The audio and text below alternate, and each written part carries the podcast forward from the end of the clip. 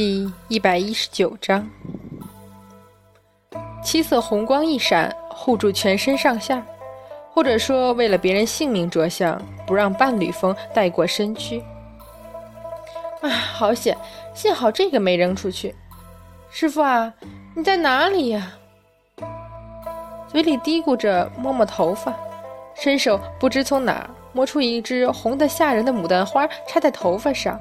再看衣服，咕哝一声，拿出一堆又红又紫的东西往身上挂，然后吊高了眉角，眼睛森冷的转呀转，开始走路。没错，是在走路。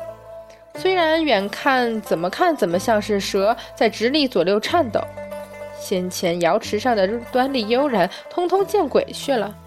左扭右歪，横着走，倒着走，哪怕用爬的，都比他走的好看。远远的，他在云上看见了人，来接他的这个师傅啊，是不是对他太有信心了？嘻嘻，这不是灵珠子吗？过来，师姐好久都没有见过你了嘞。哪吒呆滞的望着不远处那个穿得又红又绿，还带七色红光，一张脸眉毛掉得老高，眼睛一上一下，一大一小，鼻子好像气哼哼的歪在一边，简直扭曲的没个样子，还故作羞涩的在那里装笑，腻娇娇的腔调扭来歪去的走过来。瞬间，一转头跳开老远，捂着嘴，差点吐个半死不活。啊！假到刺激活死人的那惊呼一声，师姐忘了，都好久没见了，一定是被师姐惊艳到了吧？真是，这样师姐会不好意思的。抽搐到险些晕厥，哪吒不得不咬牙。师姐说哪里的话，我我我这就叫师傅他们来。踏了风火轮就狂奔，一边擦汗。天尊大人啊，就让我违背一次教规吧。望着他远去的背影，琼灵子露出扭曲到极点的笑容，估计能把凡人吓走半条命。还是灵珠子好啊，不像昆仑那帮人，强撑着非要笑给我看。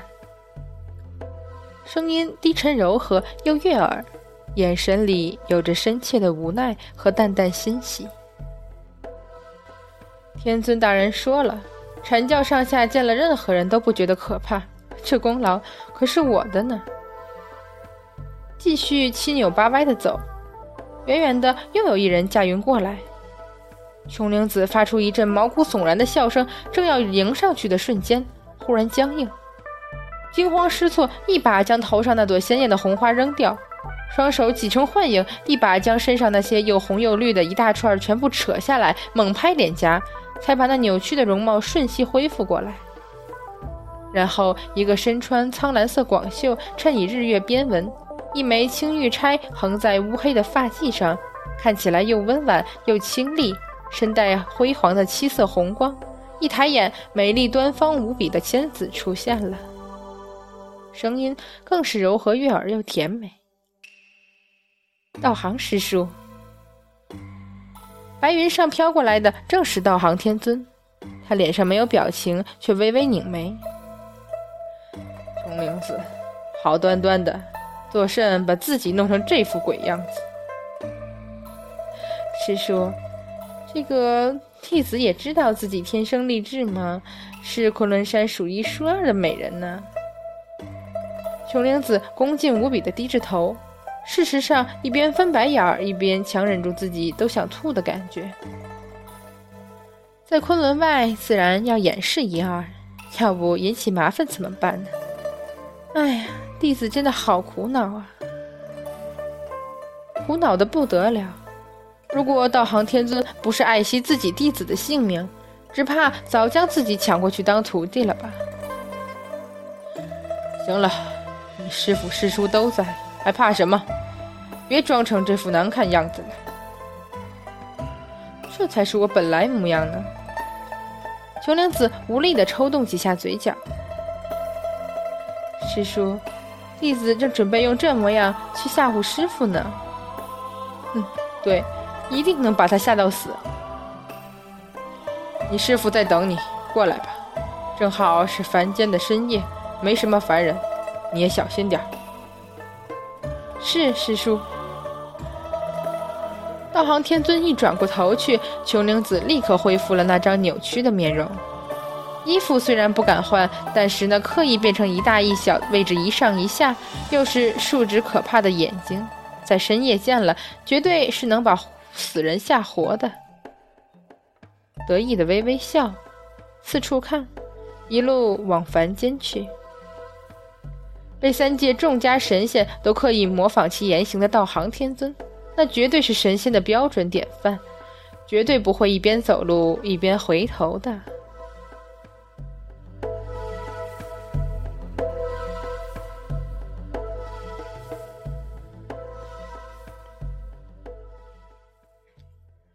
观音踏上天庭的那一刻，几乎要怀疑这里是不是刚刚被上古异兽肆虐过。那曾经华丽而祥光万丈的瑶池。就几根破损严重的柱子在勉力支撑着，地上横七竖八的，到处是神仙的尸体。本来他们都是无声无息断气儿的，看上去也不至于那么吓人。但是谁要阐教将近七百件的法宝一下全炸裂开来呢？几乎个个身上黑一块白一块，断手断脚那是普遍现象。估计这些神仙活过来，也首先会被气死过去。菩萨，俺老孙可是没辙了。孙悟空嘴上说的苦，依旧一副嬉皮笑脸。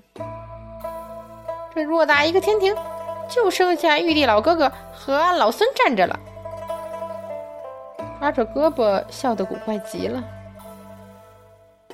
木亚道君。好像抓着那柄叫轩辕剑的法宝追下去了。红军老祖吗？努嘴示意那一直闭着眼、没有表情也没有任何表示的红军道人。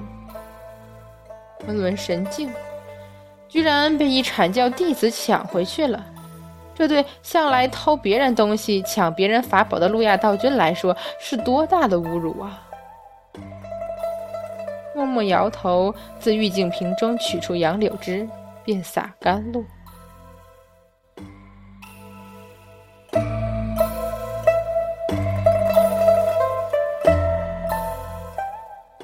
什么？阐教众位上仙全部跳了起来。你说什么？你杀了天庭多少人？巨大的咆哮声惊得远处睡在床上的玄照都跳了起来，惊慌四望。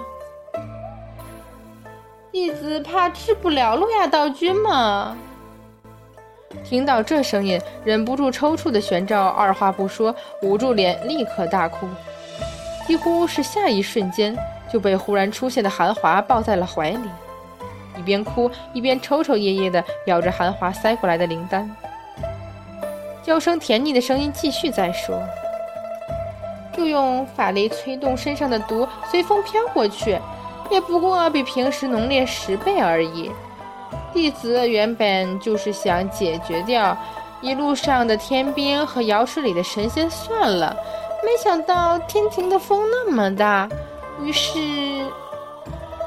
于是十万天兵天将，整个天庭活着的就只剩下玉帝和那猴子了。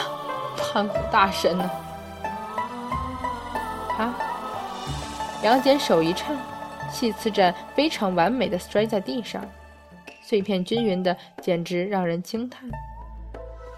抬手以指尖轻轻抚额，似乎想叹息，又似乎想笑。清俊冰冷的面容上带上这淡淡的似笑非笑。四卷微然，三界瞬息云霞明灭，世间沧海桑田都不足以动摇分毫的孤独、空旷、疏离，被无奈取代。只叫人欲梦经年，恍惚沉醉，也不及失望。他为何不肯笑出来？你，嗯，你死了这么多人，那昆仑镜可有到手？这回连一向不闻不动的玉鼎真人也一抬眼，嘿嘿嘿嘿嘿。那笑声几乎能让凡人做上一辈子的噩梦。师傅呀，您不是对弟子有信心的很吗？再要路亚大军没了气儿，哪怕半炷香他就能恢复，也足够你把昆仑镜掏出来再逃掉了。嘿嘿，可是呢，路亚道君根本不怕我的毒哎。什么？那那？笑声更甜腻、矫揉做作了。不过呢，弟子一看偷不成就决定用抢的啦。抢抢抢抢抢！可怜黄龙真人连话都说不清楚了。什么？你你从路亚道君手里去抢？对呀，混元金斗嘛，我抢了就不。阐教众仙一声惊呼，然后是咣当一声，似乎是谁情急之下去捂琼灵子的嘴，于是非常不幸的。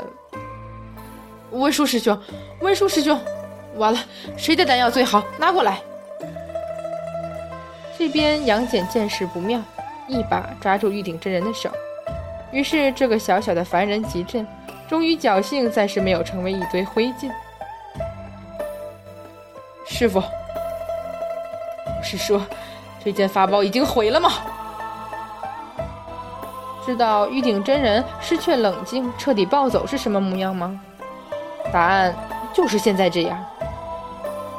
师傅，好啊，他们都骗为师说混元金斗已经被他们毁了。那毕竟也是红军老祖所。住口！要不他毁，要不我就让三界毁。嗯，很辉煌的光华，斩仙剑，太熟悉不过了。猛颤惊恐之下的阐教众位上仙一起羡慕地看着倒在地上气绝的文殊广法天尊，忽然两眼放光地盯着琼灵子，吓得后者一口气窜出去老远。各位师叔师伯，冷静，死是解决不了问题的。琼灵子，你这个孽徒，你给老道回来！都是你，竟敢当着玉鼎说起混元金斗！玉鼎师弟会先杀了我们，再去杀了师尊的。盘古大神啊，还是让我们自己先死吧。琼灵子，你给为师回来，为师要死，你听见没有？琼灵子，你给老道回来！老道平日给了你多少法宝？为了给你法宝，又死了多少次？你自己说。哪吒，你拉为师做什么？好了好了，为师会带上你一起死，不用担心。琼灵子。师傅，哪吒无力到极点的声音。哮天犬，快走！三界前司法天神终于也有惊慌失措的时候，因为这条狗死也不肯丢下主人走。一声，滚！再不走，就别想认我这个主人。这杀手锏是屡用屡成，偏偏这次居然一点效果没有。哮天犬宁可一口咬住杨戬的衣服，闭着眼准备挨上一脚。反正主人没有法力，想把他踢出去也不是件容易事。但是问题在于，玉鼎真人就是失去神智，也不可能杀了杨戬。不过这条狗就危险了。哮天犬，不走，死也不走！咬住杨戬衣服，死不松口的哮天犬不知道为什么。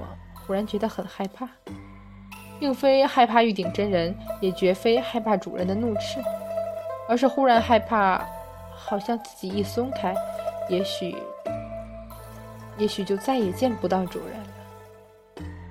那种恐惧，莫名其妙的恐惧，吓得他死也不肯挪一步。为什么忽然觉得，主人曾经说过类似的话，然后就？再也没回来过。哮天犬！杨戬这声厉喝惊得阐教众仙颤得更厉害了。琼灵子，你给我回来！捆仙绳！一，哼，你忘记阐教有件法宝叫遁地珠了吗？看来在他身上，你捆仙绳有个什么用？看师兄我，阴阳镜，你。赤精子手刚伸进袖子，就瞬息僵硬。啊哈哈！不用怀疑，这嘲笑出自谁？你忘记你的阴阳镜还在杨戬那里吗？还是听我的，范天一。呃，哈哈哈哈！赤精子立刻不管场合，不论情况，先狂笑再说。你忘记雄灵子的原型是什么了吗？哼，就你那破法宝，能打得中才怪。而无声无息抱了自己宝贝徒弟就逃的韩华，哪里有功夫去管这些上仙？师傅，我们为什么要逃啊？玄照在他怀里天真的眨眼睛，而手提古朴修长、上有层层辉煌云雾及上古诸神幻象符文的轩辕剑，怒气冲冲直追过来的路亚道君，看见的就是眼前这片混乱。玉鼎真人狂怒的声音在回荡：“混元金斗，要不你们毁了他，要不我就让三界毁！”啥凡人？凡人早就被这声音震得晕过去了。